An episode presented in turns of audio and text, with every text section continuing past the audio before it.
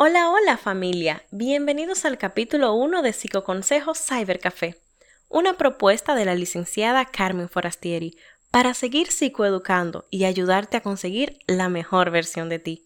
Espero que al momento de escuchar este podcast te encuentres muy bien. De lo contrario, me gustaría ayudarte a sentirte un poco mejor.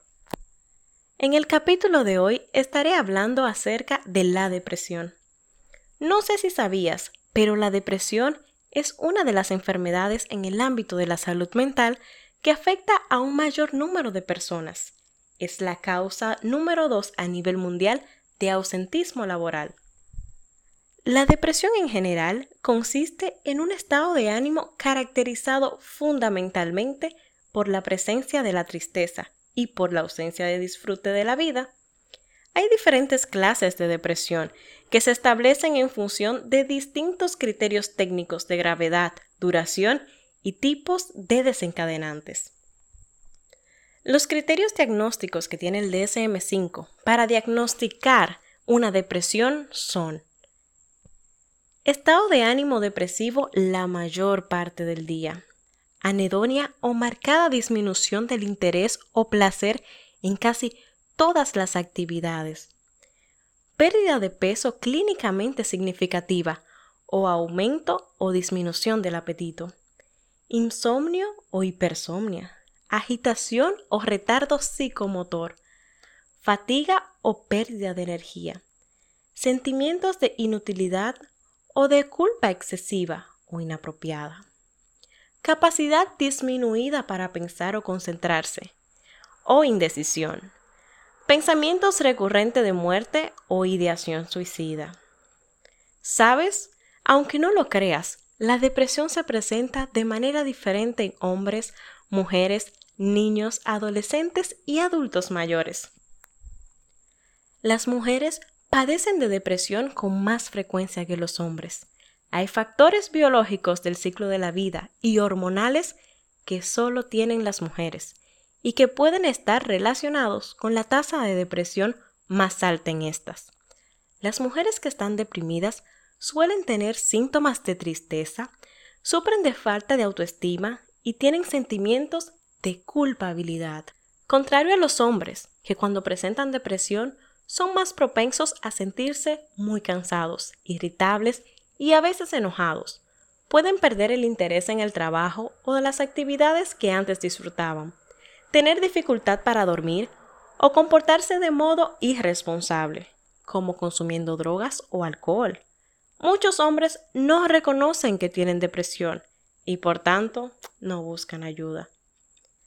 Las personas mayores con depresión pueden tener síntomas menos evidentes o podrían ser menos propensos a aceptar que tienen sentimientos de tristeza o pena. También son más propensos a tener trastornos médicos, como problemas cardíacos, que pueden causar o contribuir a la depresión.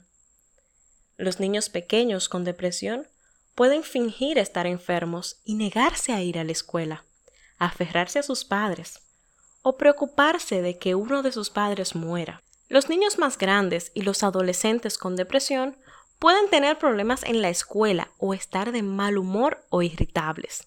Los adolescentes con depresión pueden tener síntomas de otros trastornos como ansiedad, trastornos de alimentación o incluso drogadicción. Dos datos interesantes en el ámbito de la neuropsicología e investigación es que un estudio publicado en la revista Molecular Psychiatric analizó el cerebro de 8.927 personas. Entre ellos, 1.728 padecían depresión mayor. Los neurocientíficos descubrieron que mientras más episodios depresivos había sufrido una persona, más pequeño era su hipocampo, un área en el cerebro vinculada con la memoria a largo plazo, la formación de recuerdos y la conexión de estos con las emociones.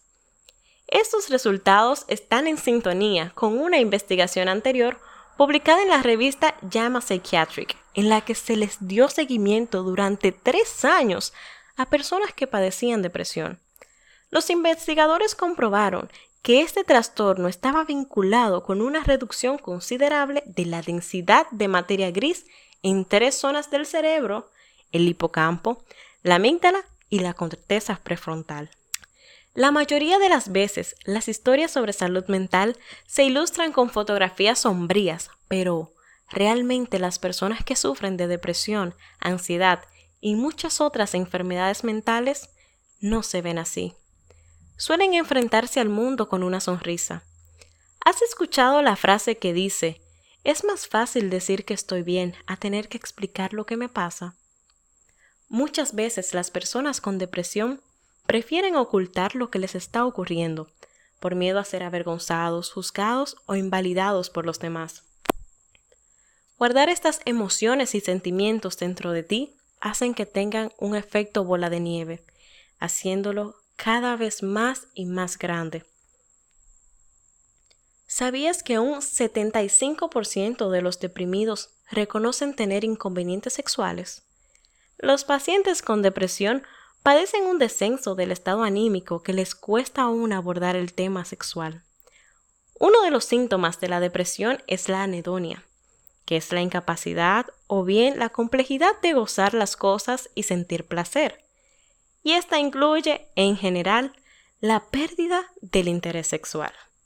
Diversos estudios prueban que los fármacos antidepresivos más usados, que son los tricíclicos y los inhibidores de la recaptación de serotonina, provocan perturbaciones de la función sexual, con un bajón de la libido y complejidad para lograr el clímax, haciendo que éste se retrase o bien no llegue a generarse. Es muy común el constante bajón emocional en las personas que sufren depresión. Por eso, la pareja de la persona que está padeciendo depresión, al ver este cambio de conducta, donde ya la pareja no le presta atención, ya no tienen intimidad, donde el ambiente se torna frío, la pareja del deprimido tiende a culpabilizarse, ya que no entiende lo que ocurre y empieza a culparse por ello, con pensamientos como debo estar más gordo o más gorda, ya no le atraigo a mi pareja, mi pareja debe de tener un amante, ya no le gusto a mi pareja. Eso fue que me descuidé en esta cuarentena. Otro punto importante es que la depresión mayor hace que las personas pierdan el interés por muchas de las actividades cotidianas que antes realizaban muy motivados. Esta idea también se traslada al campo académico. Si tú que me estás escuchando te has sentido identificado o conoces a alguien que podría estar pasando por una depresión, aquí tienes algunas recomendaciones para ti. Saca papel y lápiz. Número 1. Ser empático. Escucha lo que tiene que decir el otro. Ponte en tus zapatos y mira la situación desde su punto de vista para que puedas comprenderle mejor. Ponte a su disposición para escuchar siempre que éste lo necesite. Intenta mostrarle otra perspectiva de la situación que plantea, pero recuerda hacerlo con sutileza. Dile que se permita sentir sus emociones y motívalo a buscar ayuda profesional. Y si tú, que me estás escuchando, eres psicólogo o psicóloga, pues colega, a ti te tengo otras recomendaciones. Mira, sabemos que la terapia con enfoque cognitivo-conductual es la más recomendada para trabajar depresión. Es bueno que identifiques la red de apoyo y responsable del paciente. Hazle ver a tu paciente con quienes más cuenta. Referir a psiquiatría es importantísimo, más aún cuando el paciente indica tener ideaciones suicidas o intentos suicidas. También, psicoeducar al paciente y a su red de apoyo en torno a la depresión es importantísimo. Todos tienen que entender con claridad lo que es la depresión. Y un dato extra, querido colega, el enfoque cognitivo-conductual es el que mejores resultados ha presentado, pero como psicólogos no debemos limitarnos. Si vemos que podríamos ayudar más a un paciente con técnicas de otro enfoque, es bueno estar abiertos, ya que nosotros nos adaptamos a las situaciones del paciente. Y si vemos que con las técnicas que conocemos no podemos abordar este caso, debemos referir. Querido escucha de mi podcast, Confío que hayas aprendido acerca de la depresión y la importancia de buscar ayuda profesional si te sentiste identificado durante este podcast. Te invito a formar parte de mi familia en Instagram en arroba psicoconsejos, donde brindo más información acerca de este y otros temas de psicología.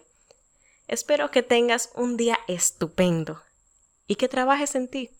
Recuerda que tú eres tu mejor inversión. Un abrazo.